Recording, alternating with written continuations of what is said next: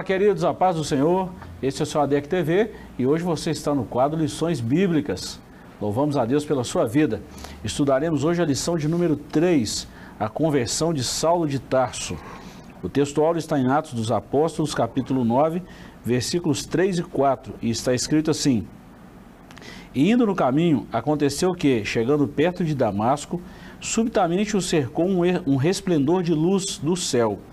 E caindo em terra, ouviu uma voz que lhe dizia: Saulo, Saulo, por que me persegues? Verdade prática. A verdadeira conversão a Cristo leva em conta o arrependimento, a fé em Jesus e uma completa transformação no pensamento, vontade e ação do homem. A leitura bíblica em classe está em Atos dos Apóstolos, capítulo 9, versículos 1 a 9. E a nossa lição, como sempre, tem alguns objetivos. Um objetivo geral e três específicos, que são eles. Asseverar que a salvação é por meio da graça, acompanhada de arrependimento e fé do pecador como resposta à salvação. E ainda três específicos. Primeiro, apresentar a conversão de Saulo como ato da graça de Deus. Segundo, relacionar a conversão de Saulo com a doutrina bíblica da conversão. E terceiro, elencar três faculdades interiores que são transformadas na conversão.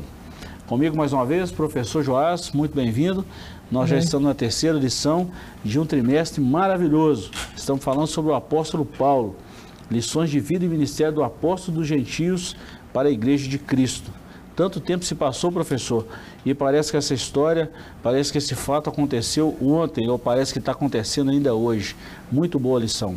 Muito bom, demais. Né? Esse personagem, né, qualquer coisa que se refira a ele, é, é muito interessante né, de, de, analisar, de entender. Né? Qualquer discurso sobre Paulo, qualquer discurso de Paulo é interessantíssimo. Muito bom. Professor, nós estudamos a primeira lição, né, o mundo do apóstolo Paulo. É só destacar aí, nós até falamos bem recente, bem, frisamos bem nessa lição de número 1, um, é, como estava o mundo na época do apóstolo Paulo, é, a plenitude dos tempos mesmo, né, a facilidade da propagação do evangelho, a malha logística e vamos falar assim da, de pavimentação era uma extensão muito enorme. Nós estamos falando de mais de 300 mil quilômetros pavimentados no Império Romano. Era uma língua só, era um povo culto, porque a, a cultura grega estava apesar de que os gregos não estavam no poder, mas a cultura estava em plena ascensão. Depois nós falamos na, na lição 2, né? A lição passada, Saulo de Tarso perseguidor, mostramos a figura desse homem, desse Saulo, de um perseguidor, de um fariseu nato. E agora nós vamos falar como é, vamos fazer uma, um, vamos linkar isso aí, né? Esse mundo que estava preparado para a pregação do evangelho, Saulo, que era uma ferramenta muito boa na mão de um, dos fariseus, dos principais sacerdotes para perseguir a igreja, e nesse inteirinho aí, esse homem converte, é. se converte, né? Olha que impressionante isso. É um fariseu de muita influência, né? E com carta para rodar todo o Império Romano, né? 300 mil quilômetros, é muita coisa, né? E ele tinha é, livre acesso em qualquer um desses, desses lugares né, para prender cristãos. Né? E, é, e é isso que ele está indo fazer, né? quando a gente lê aí o texto da nossa leitura bíblica. Né? Ele está respirando ameaças de morte. Né? Então, é, Paulo, Paulo foi, foi um instrumento usado né, pelos, pelos invejosos né, para tentar conter o cristianismo, o avanço da, da mensagem de Cristo. E só deu, até então, algum, vamos falar assim, durante um tempo, deu certo porque ele conseguia perseguir algumas pessoas. A história de Atos mesmo fala isso, né? Ele fez isso com muita eficácia, muita né? Muita eficácia. Zeloso, né? Zeloso. E na cabeça dele ele estava fazendo tudo certo, ele estava trabalhando para Deus. Pois é. Quando na verdade ele estava lutando contra Deus, né? Pois é. O próprio Jesus falou isso com ele. Bom, professor, acho que esse é o contexto da nossa lição. Nós vamos falar hoje exatamente desse momento de conversão, desse ápice na vida de Paulo, né? Nós podemos até falar que, vamos falar assim, o Paulo antes da, do caminho de Damasco e o Paulo depois desse caminho de Damasco, de, persegu, de perseguidor né, passou a ser perseguido por causa do nome de Cristo. Mas a lição hoje é exatamente esse ponto aí de conversão na vida do apóstolo Paulo. É, ele, Damasco foi um divisor mesmo né, da história de Paulo. Né? Ele, ele era um perseguidor terrível, né? um dos piores perseguidores do cristianismo, da igreja de Cristo. E depois de Damasco, depois desse encontro, é, no, a caminho de Damasco, né? depois desse encontro, ele passa a ser é, um propagador igualmente terrível, né? É, usando aí a mesma palavra né? É, do Evangelho de Cristo. Então é, mudou drasticamente, foi um encontro crucial, né? que mudou drasticamente o curso de vida desse que a gente chama de nosso apóstolo. Né? Verdade. Bom, professor, nós estamos indo para uma lição muito boa, comentário que a gente já fez até aqui, já deu para perceber nessa fase introdutória da lição o tamanho da importância desse conteúdo bíblico aí para os nossos dias atuais. Vamos dar uma ida lá então? Vamos lá. Vamos lá. Introdução. A conversão de Saulo de Tarso, indiscutivelmente, foi um dos mais importantes acontecimentos da história do cristianismo. Saulo tornou-se um dos mais célebres defensores da doutrina de Cristo. Nesta lição, veremos como ele passou por uma mudança radical na forma de pensar acerca do nosso Senhor. Se no caminho para Damasco, de um modo poderoso, Jesus chamou a razão, a razão, chamou a razão e entendimento de Saulo, e este mudou de atitude por meio de uma impactante experiência sobrenatural. Assim, se por um lado Cristo tomou a iniciativa, por outro, Saulo respondeu com arrependimento e fé. Professor, é, quando a gente olha esse Atos capítulo 9, né, e a gente assim remonta a história, por exemplo, Atos capítulo 7, a gente vê ali o primeiro Marte, Estevão, né? Quando a gente fala de Marte, nós estamos falando na, da era da igreja primitiva. Claro que o primeiro é Cristo, né? Mas nós estamos falando dos, dos, dos diáconos, dos obreiros ali. Estevão foi o primeiro e ele foi apedrejado. E diz-nos a palavra, está escrito na Bíblia, que Saulo estava ali ouvindo o discurso de Estevão em Atos capítulo 7. Um jovem Saulo segurava a roupa daquelas pessoas que apedrejavam Estevão. E ele ouviu um discurso muito acalorado e mesmo assim o coração endurecido. Mas nesse dia de Damasco foi totalmente diferente. Aqui nós vemos a manifestação do próprio Senhor à vida de Paulo. Que conversão importante e que momento importante para Paulo, né? É, poucos, poucos personagens né, na história é, podem dar um testemunho de conversão como esse, né? De o próprio Cristo, né? Jesus em pessoa, aparecer para a pessoa e, e falar. Né? Hoje, se isso acontecesse, é, muitos de nós teólogos, muito de, muitos de nós pregadores cristãos, é, apontaríamos com muita rapidez é, dizendo que é heresia. Né? Peraí, Jesus em pessoa apareceu? Né? Você vê o, o nível da, do nosso ceticismo né, moderno. Né? Uhum. É, mas se acontecesse hoje, com certeza, muita rapidez, alguém ia chamar de herege uma pessoa que contasse um testemunho desse. Né? Mas é, você vê é, com Saulo por que, que não houve tal contestação, né? porque é, quem, foi, quem foi antes desse encontro e quem se tornou depois desse encontro, ficou muito evidente de que o que ele estava falando, a experiência que ele estava contando, era real, né? até porque tinha testemunhas. Né? Uhum. Nem todos viram, mas todos ouviram a voz né? que falava com ele. Então foi, foi uma experiência muito forte de conversão, né? talvez é, sem sem nenhum paralelo na história. Né? Eu não, não, não tenho conhecimento de algo parecido né? depois de Paulo, uma conversão desse nível. Aí, né? Uhum. É, eu, eu nunca vi na Bíblia uma conversão desse nível. Pois é. Né? Com a profundidade em que Paulo se converteu ao Senhor e da manifestação direta do nosso Senhor ao apóstolo Paulo. É, mas, professor, dentro dessas duas lições anteriores que nós já estudamos, é, Paulo também era de um, de um preparo intelectual fora, fora assim de, vamos falar assim, de comparação. Paulo ele sobrepunha todos, ele mesmo fala isso, né?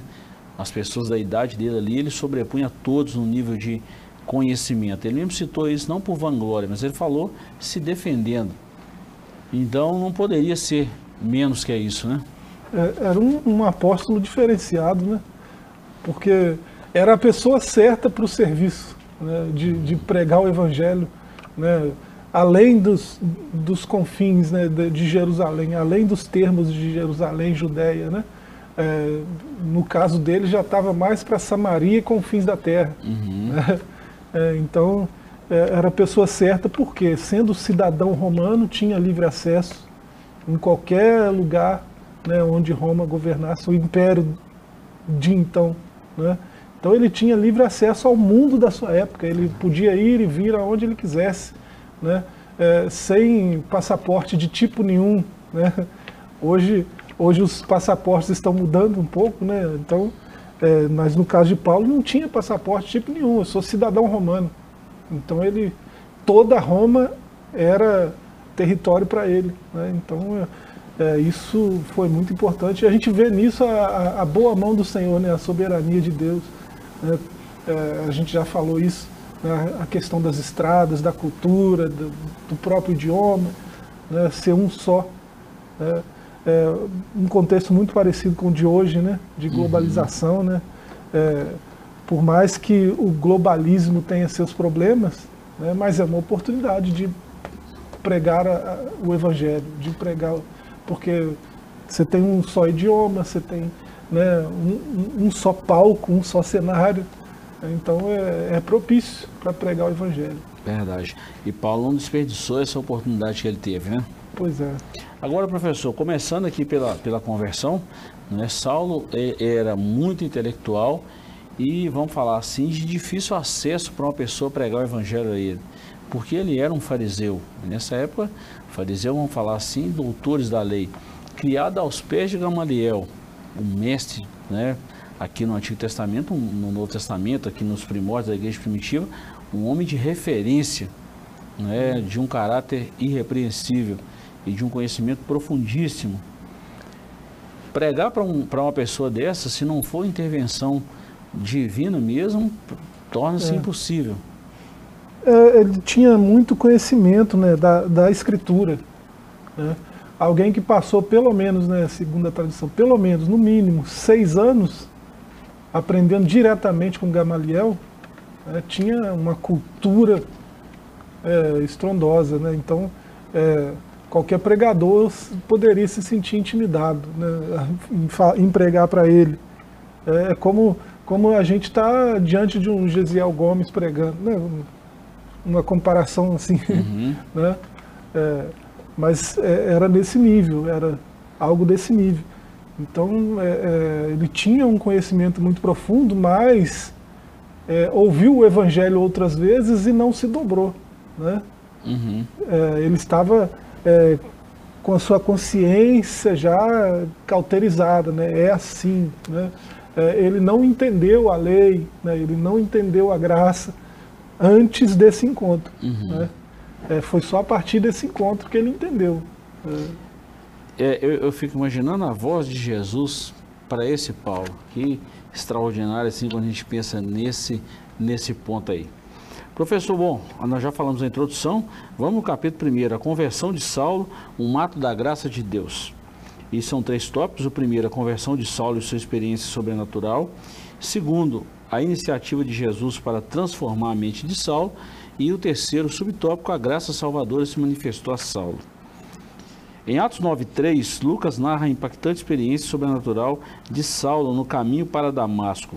Surpreendido pelo resplendor do céu, mais forte que a luz do sol ao meio-dia ou do meio-dia, o perseguidor da igreja caiu por terra e ficou cego se pelos argumentos racionais Saulo não ouvia sobre Jesus o crucificado, a luz que ofuscou seus olhos trouxe a voz do próprio Senhor que o confrontou de forma impactante. Saulo, Saulo, por que me persegues? Professor, imagina assim, claro que não aconteceu dessa forma, mas imagina como se Deus colocasse a mão no peito da pessoa e fosse só pronto, aqui você não passa foi assim, vamos falar assim, claro que a gente está conjecturando, mas foi basicamente o que aconteceu. Sim. Pois a mão no peito deve só daqui você não passa. É. certamente, é, sei lá qual é o animal que ele estava montado, né? Mas Uhum. certamente até os animais se assustaram, né?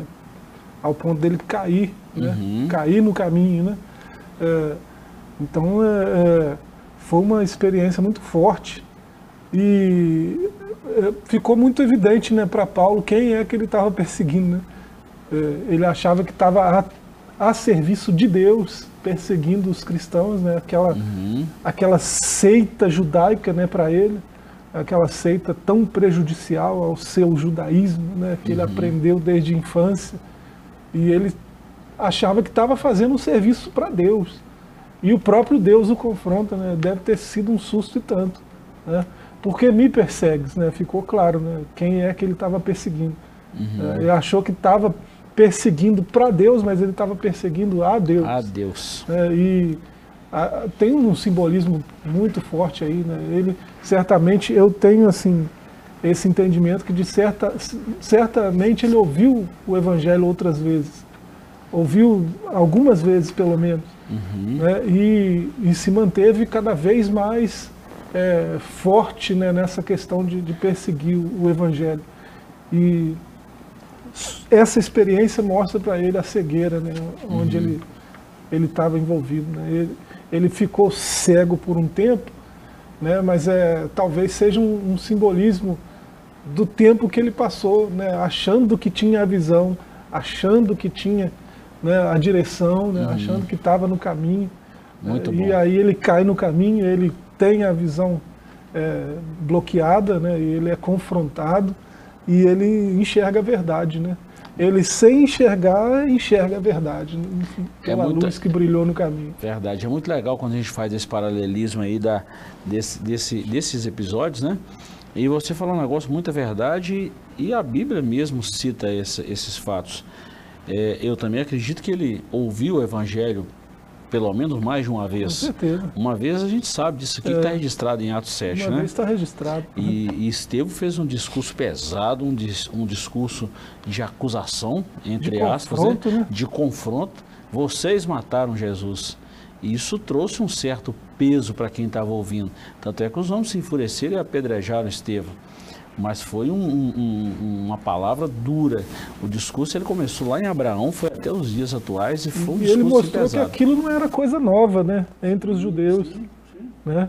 É, quem matou os profetas lá no passado nem sempre foi alguém de fora, né? Eles matavam profetas também, né? Então, E a gente vai ver Paulo usar isso aí várias Jesus vezes. não foi né? o primeiro. Exato. A gente vai ver Paulo usar isso aí várias vezes depois em seus, seus escritos, principalmente em Romanos, né? É, foi uma das primeiras, vamos falar assim, é, que a gente vê na cronologia aqui, na nossa Bíblia, no formato ali, né? Atos Romanos. Romanos ele usou muito, ele linkou muita coisa da lei em Cristo, né? Então é bom a gente entender isso também, porque é, é o que ele pensava, mas ele, estava, ele pensava certo, mas agia errado. Agora, com Cristo não, ele pensou certo e agiu certo. Cristo mudou a mente e mudou também o comportamento de Paulo em relação às suas atitudes frente à igreja. Isso foi muito bom. Em Romanos a gente percebe como que Paulo entendeu a lei só depois desse encontro aí. Exatamente. Você olha o número de citações dele em Romanos, né? O quanto ele, o quanto ele cita Deuteronômio, Exato. o quanto ele cita os Salmos. Salmos, muito. né? Você vê que a, a, a visão, para usar um trocadilho, a perspectiva, Sim, você vê sim, que a sim. perspectiva dele mudou, né? É, com respeito à lei. E é interessante como é que a, a- a mentalidade do apóstolo mudou depois dessa conversão. Por isso que é importante, professor, esse conhecimento a Cristo, que as pessoas que estão nos ouvindo, a importância desse conhecer Jesus, assim, mas é não conhecer de boca para fora, conhecer de coração mesmo, de mudança de atitude, mudança de vida. Isso é muito bom. Ponto 2 e 3, a gente encerra aqui nesse primeiro bloco. A, inici- a- a iniciativa de Jesus para transformar a mente de Paulo, nós já praticamente falamos, e a graça salvadora se manifestou a Saulo. Na carta aos Efésios 2,8, ele diz: Pela graça sois salvos, pois por meio da fé, isso não vem de vós, é dom de Deus. Na Epístola a Tito também diz: Porque a graça de Deus se é manifestado trazendo salvação a todos os homens. Logo, o ponto de partida da experiência da salvação de todos os homens é a graça de Deus. E que graça que alcançou um perseguidor, professor.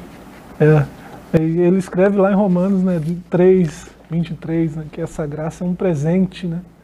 É, é um presente que, que torna a lei compreensível, né? porque a lei estava enferma, tava, a lei estava fraca, estava enferma, né? nos termos que ele, que ele usa lá, é, por, causa, por causa da carne, né? por causa da nossa natureza pecaminosa. Aí a, a lei não foi eficaz para a salvação. Né? A graça sob a lei né, é, superabundou, onde abundava o pecado. Né? Isso é muito forte. A gente vê aqui no ponto anterior, só para a gente encerrar aqui, é exatamente a iniciativa de Jesus. A primeira coisa que Jesus interessa em mudar em nós é a nossa mente em relação ao que nós cremos e ao nosso comportamento em relação ao que fazemos. Foi exatamente o que aconteceu com Paulo. Que conversão maravilhosa, hein? O cristianismo é uma, ao contrário do que muitos dizem, né? É uma, uma religião muito racional. Né? A primeira coisa que Cristo faz quando vai salvar alguém é trabalhar na sua mentalidade, né? Trabalhar a transformação da mente, a renovação da mente, né? colocar novos paradigmas, derrubar é, conceitos equivocados. Né? Então, é, é, tudo acontece aqui. Nós vamos voltar nesse, nesse ponto aí da mente, tá? Vamos, daqui a pouquinho eu já vou questionar sobre isso. Nós vamos para um breve intervalo e voltamos já já. Não saia daí que estamos no comentário da terceira lição desse quarto trimestre de 2021. Voltamos já já.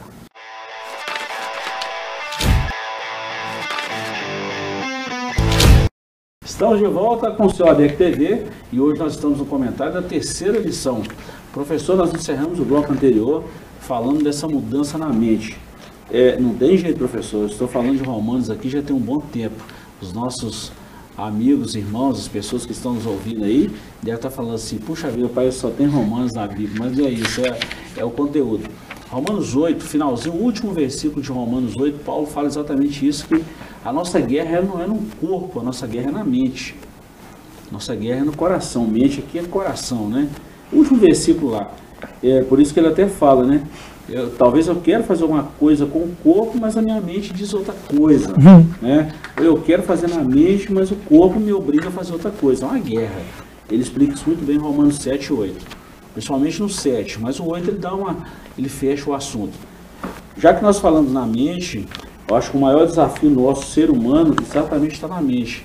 E foi a primeira coisa que Jesus transformou na vida de Paulo, foi a forma dele pensar, a forma dele abordar alguns temas e a forma dele exatamente raciocinar quem era Deus, quem era Cristo e o papel de Cristo na raça humana, no Antigo Testamento, no Novo Testamento, nos dias futuros e por aí vai. A mente de Paulo foi totalmente mudada nesse quesito aí de crer nas Escrituras.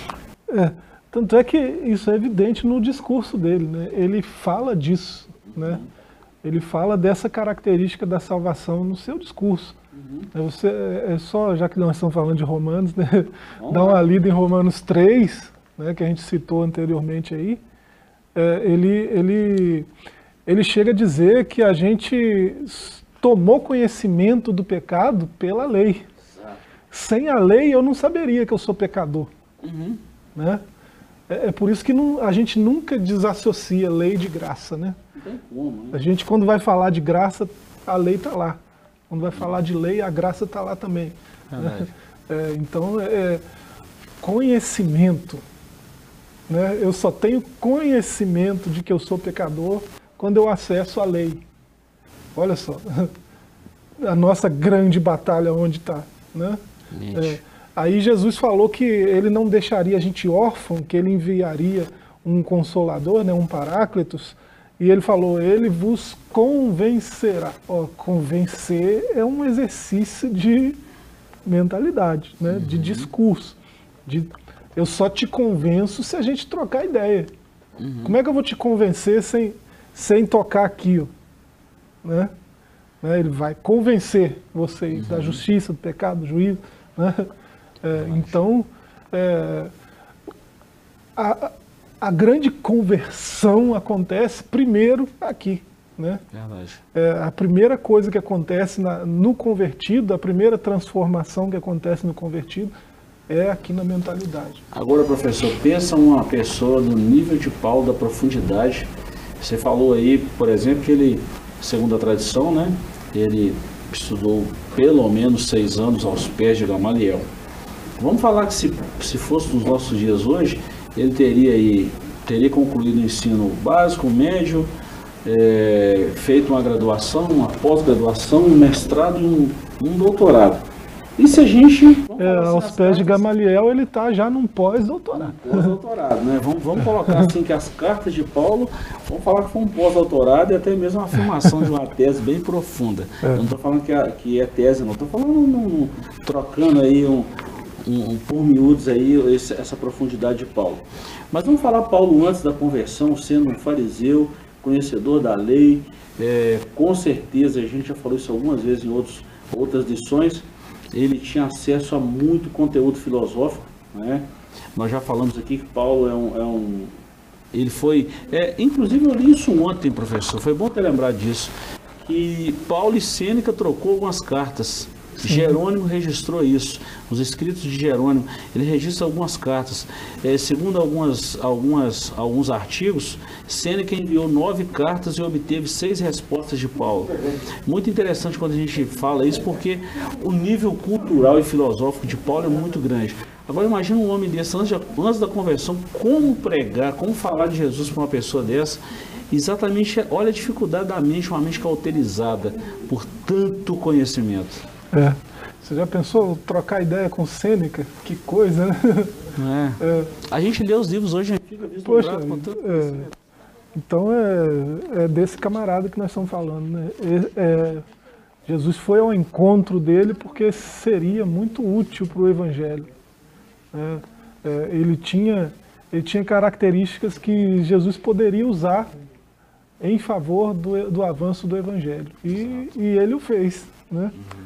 E a resposta de Saulo foi positiva, a, a obra que Jesus fez. Nem sempre a resposta é positiva, né? Mas no caso de, de Saulo foi. E graças a Deus por isso. Glória a Deus por isso. É, um outro texto a gente fecha aqui, a gente passa para o capítulo 2 aqui, um dos destaques que a gente fala, né? A gente, isso a gente fala até mesmo nos momentos de prisão de Paulo. Se não me engano, ele falou isso em Filipenses 1,13, se não me engano, está tá escrito lá em Filipenses 1,13, que ele pregou as, a, a guarda pretoriana Rapaz, pregar a guarda pretoriana naquela época, vamos falar assim que é a guarda top das top, vamos falar é a guarda presidencial, é a guarda do César. E o evangelho se fez notória toda essa guarda por causa das prisões de Paulo. Olha o conhecimento, a profundidade, o tanto que esse homem foi usado, não é? De perseguidor, agora sendo perseguido, mas olha o tanto que o evangelho se difundiu através da vida de Paulo. Muito bom isso, viu, professor? Bom demais. Nossa, pai, a gente viaja nisso aqui, tá? Hum. Muito legal. Professor, nosso capítulo 2 e o 3, mas vamos agora no 2, né? Saulo e a doutrina bíblica da conversão. Ponto 1, um, a conversão começa no arrependimento. A palavra arrepender-se no grego bíblico é metanoia, é o que a gente fala metanoia, né? No nosso português, que significa pensar de maneira diferente, sentir remorso, é, usar disposição interior para mudar. No Novo Testamento, arrepender-se traz a ideia de tristeza pelos próprios pecados, acompanhado de um desejo de corrigir o rumo. É a mudança na mente que induz a correção de caráter e de conduta moral. Já falamos isso aqui, você falou isso muito bem, professor, que a conversão começa na nossa mente. Puxa vida, errei, estou errado, o que, que, eu preciso fazer? Pois é, é, é muita gente tem uma ideia de, de, de, de conversão ao cristianismo que é fantasiosa, né? É, assim, é, é, a conversão mudou tudo Sim. na vida de Paulo, mas isso não foi instantâneo. Demorou, né? né? É, Paulo já tinha suas virtudes que foram aprimoradas, potencializadas, mas ele tinha os seus vícios, né, que precisaram descer os degraus um a um até serem amortecidos, né? E isso acontece com todo convertido. Né? É, é, porque eu, eu, digo isso porque, às vezes, uma comunidade de fé tem a tendência de cobrar muito o neófito, né? de cobrar muito os, os jovens que estão começando a caminhada cristã, né? uma cobrança que talvez é, é, atrapalhe mais do que ajude. Né? Não que não deva haver algum algum incentivo à, melhora, né? algum incentivo ao crescimento. Não, não isso, não é disso que eu estou falando. Né? Eu estou falando de algumas coisas que estão fora um pouco da, da curva, fora um pouco da realidade. Né? É, e, e, a conversão de Paulo é um exemplo muito claro disso, né? do que, que acontece realmente na conversão. Né? É, a mudança começa aqui e isso se reflete em todo o resto. Né? Uhum. Né? A sua mente tem uma, uma nova perspectiva, uma nova é, visão de mundo, né? e todo o resto segue esse curso. Uhum. Né? É, isso é interessante como isso acontece. É, e quando ele fala o próprio, né, diz transformai-vos pela renovação da vossa mente, né, é, é desse processo que ele está falando. Uhum. É, é, não é algo instantâneo. É, eu, que, eu que tenho é, é, dificuldades, por exemplo, de assimilar a leitura. Né? A conversão não vai fazer de mim um leitor melhor, um voraz leitor, entendedor de tudo que. Não. Né? Eu preciso, com, munido dessa renovação de mente, ir mudando a mentalidade aos poucos e lendo mais, até Isso vale para todos os vícios. Né? Inclusive, professor, o próprio Paulo falou sobre isso, né? Quando eu era menino, fazia as coisas de menino. É. Quando eu me tornei adulto, agora eu faço coisas de adulto. Ele está falando de um crescimento.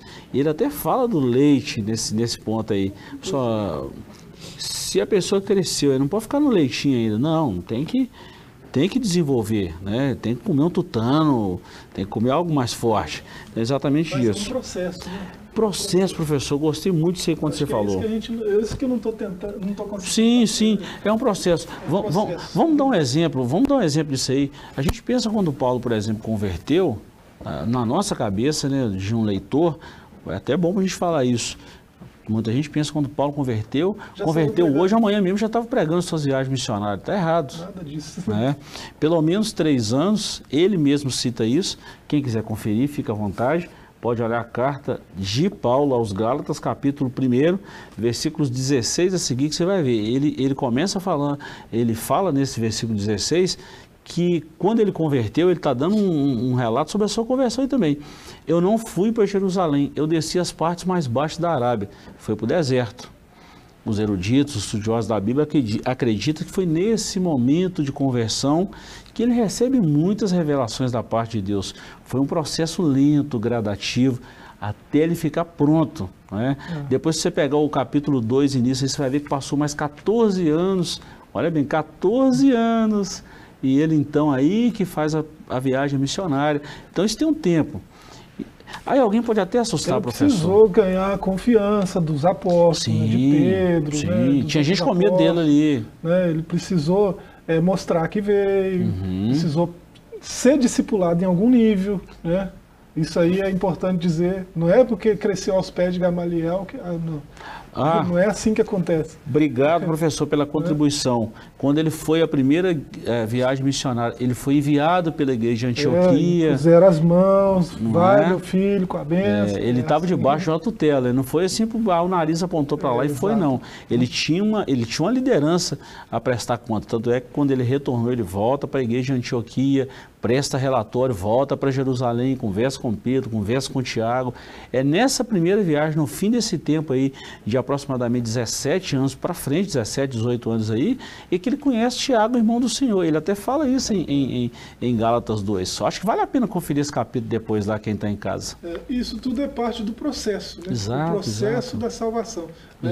A graça se manifestou salvadora promovendo esse processo. Né? Uma mudança contínua, diária, persistente, né? É, que vai, vai subindo de nível, né? Uhum. É, a mudança vai aumentando, né? E, assim, os vícios vão diminuindo, as virtudes vão aumentando, isso esse processo todo pode levar anos. É, deixa eu só falar desse processo, parece uma coisa que não tem nada a ver, mas uma vez perguntaram para um jogador, Lionel Messi, né?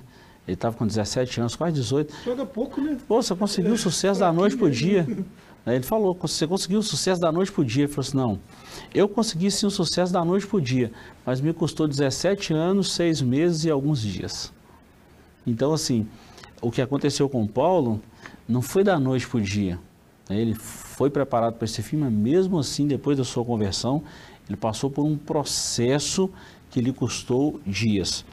E fechando aqui, professor, alguém pode pensar assim, porque eu falei um negócio aqui que pode soar como heresia, né? Ah, acredito que nesse tempo, então, que ele passou três anos e três anos e um pouquinho na Arábia, no deserto. É tradição. Né? Que ele recebeu a revelação. Todos os grandes homens passaram pelo deserto. Os grandes homens na Bíblia passaram pelo deserto. Abraão, Isaac, Jacó, Moisés, Paulo, Jesus, todos passaram pelo deserto. E eu falo isso aí baseado na própria Bíblia. Minha base é a Bíblia. Um dos textos que nós mais citamos. É o lugar da palavra, né? Oh. É lá que Deus revela a palavra. Um dos textos que a gente mais cita, professor, na, na ceia, por exemplo, quando Paulo institui a ceia, organiza a ceia na igreja de Corinto, ele fala isso. Porque eu recebi do Senhor o que também vos ensinei. Como é que ele recebeu isso, se não for por revelação? É, sei de um homem que, se no corpo não sei, foi ao terceiro céu. E olha como é que o tempo bate, professor. Que há 14 anos, bate com Gálatas 2 que há 14 anos, se na carne não sei, se no espírito não sei. Não foi ontem, há 14 anos atrás, né? Muito legal isso, muito legal. E desse tempo aí também, professor, só para a gente, é, a gente entender, né, que demorou, porque na época em que Jesus morreu, o imperador de Roma era Tibério. Já na época de, de, de Paulo, já era o imperador Cláudio. Tanto é que houve aquela fome entre os anos 48, 49, ou um pouquinho ali entre 53, 54 na era cristã, que Paulo até faz uma coleta pelos irmãos em Jerusalém. Então, olha as datas aí, isso é muito importante na história bíblica. E Paulo é moço, né? Ele tem ali entre 43 e 53 anos. Isso, máximo, né? isso.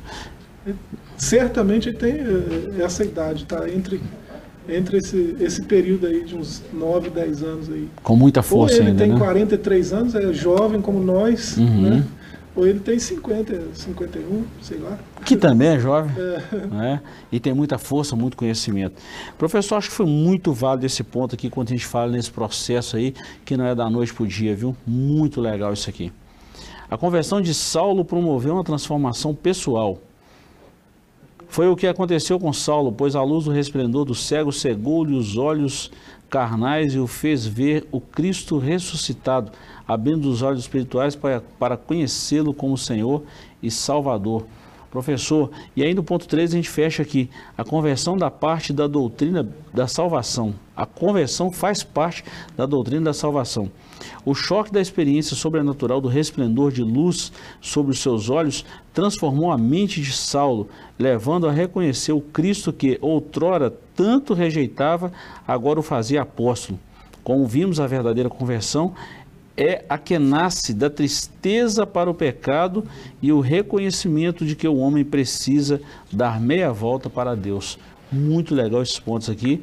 E a gente vê isso, você já falou agora há pouco, e professor, que assim que Paulo converteu, ele já não foi logo, ele teve que passar por um reconhecimento, tanto é que ele, ele defendeu o seu apostolado pelo menos três vezes nas suas epístolas, diante dos apóstolos, não foi assim uma mão não, tá? teve aí uma, uma certa luta, uma dificuldade.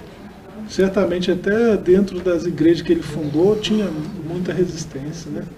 É, você vê como ele, o senhor falou aí da carta aos Gálatas, né? Você vê como ele começa a carta, né? Já se mostrando indignado com a defecção deles, né? Como que vocês estão depressa assim, né? Deixaram que, o que eu ensinei para vocês, né? E ele já mostra essa decepção e já vai falar do próprio testemunho, Uhum. né? É, para reforçar a fé deles, para fazer eles voltarem, né? Dar meia volta, né? Converter o Uhum. caminho que eles estavam entrando, né? De, de insubmissão, né? De revolta, de resignação, né? Jogou pesado com os Gálatas, não insensato Gálatas, né? Sensatos. Nó. É, Insensatos é a mesma palavra lá para as virgens loucas, né? é. Muito legal. Professor, nosso tempo está quase acabando. Se a gente for falar de Paulo aqui, nós vamos usar pelo menos uns 10 programas aqui da EBD para a gente falar disso.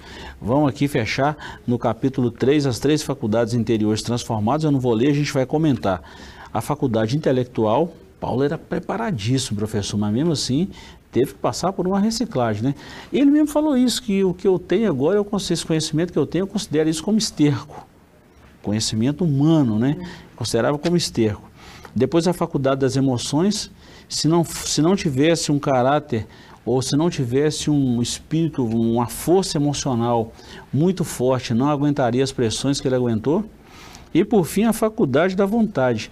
Ele tinha um objetivo, ele tinha um propósito, e se ele não manter esse propósito firme, dificilmente ia culminar aí em apenas seis meses, ele, Silas, evangelizou a Ásia Menor todinha, muita pressão, desceu, enfrentou naufrágio, levou chicotada, era um cidadão romano e mais uma série de coisas. É muita coisa que aconteceu com o apóstolo Paulo. Você vê como que a, conversão é um processo profundo, né? É, é, é rico. A conversão mesmo genuína a Cristo é algo muito lindo que acontece, né? Você vê que é, há uma sujeição de todos esses aspectos a Cristo, né? Uhum. tanto o intelectual quanto o emocional, né? E, e o volitivo, né? Verdade, verdade. Todos verdade. esses se rendem a Cristo, verdade. a sua palavra e a sua vontade. É, a conversão genuína faz isso. Muito é, bom. E, é, assim, a gente a gente tem que olhar para essas coisas, né? Olhar para essa conversão de Paulo, que é o tema da, da lição agora, e refletir um pouco né, sobre nós mesmos. Né? Eu, eu tenho momentos que eu preciso me converter de novo, sabe? é, porque a gente olha como que, que a conversão mudou, transformou Paulo totalmente. Né? E, e, aí eu olho para o cara do espelho e falo, poxa, falta muita coisa, está muito aquém. Professor, eu quero aproveitar para a gente estar encerrando o programa, mas eu quero só falar essa questão exatamente de um ponto, vamos falar assim, de um ponto de servidão. Como que uma pessoa se diz convertida e não serve a sua igreja? Não serve a Cristo e a sua igreja? Serve a todas as demais denominações e não serve a sua igreja. E a gente vê Paulo, Paulo falou assim, eu, eu vou gastar, eu vou me deixar gastar pela obra, pela, pela obra de Cristo, pela igreja. Né? E a gente não vê essa, essa disponibilidade, essa, essa transformação da vontade. A pessoa converte, mas a vontade ainda é dele. É. O meu nariz apontou para lá, eu vou para lá. Dane-se o pastor, dane-se a liderança e pronto, acabou. Isso está errado. Não, a gente aprende muito com Paulo, tá? Muita coisa. A humildade num homem desse. A gente precisa aprender, né? Verdade. É bom que a gente aprenda. Verdade. Faz a gente pensar, professor. Faz a gente pensar. Professor, consideração final, a gente encerra. É isso, né? Vamos aprender bastante com Paulo ainda. Hum. Nós estamos só na terceira lição. Né? Ah, e nós estamos falando de conversão, hein, professor?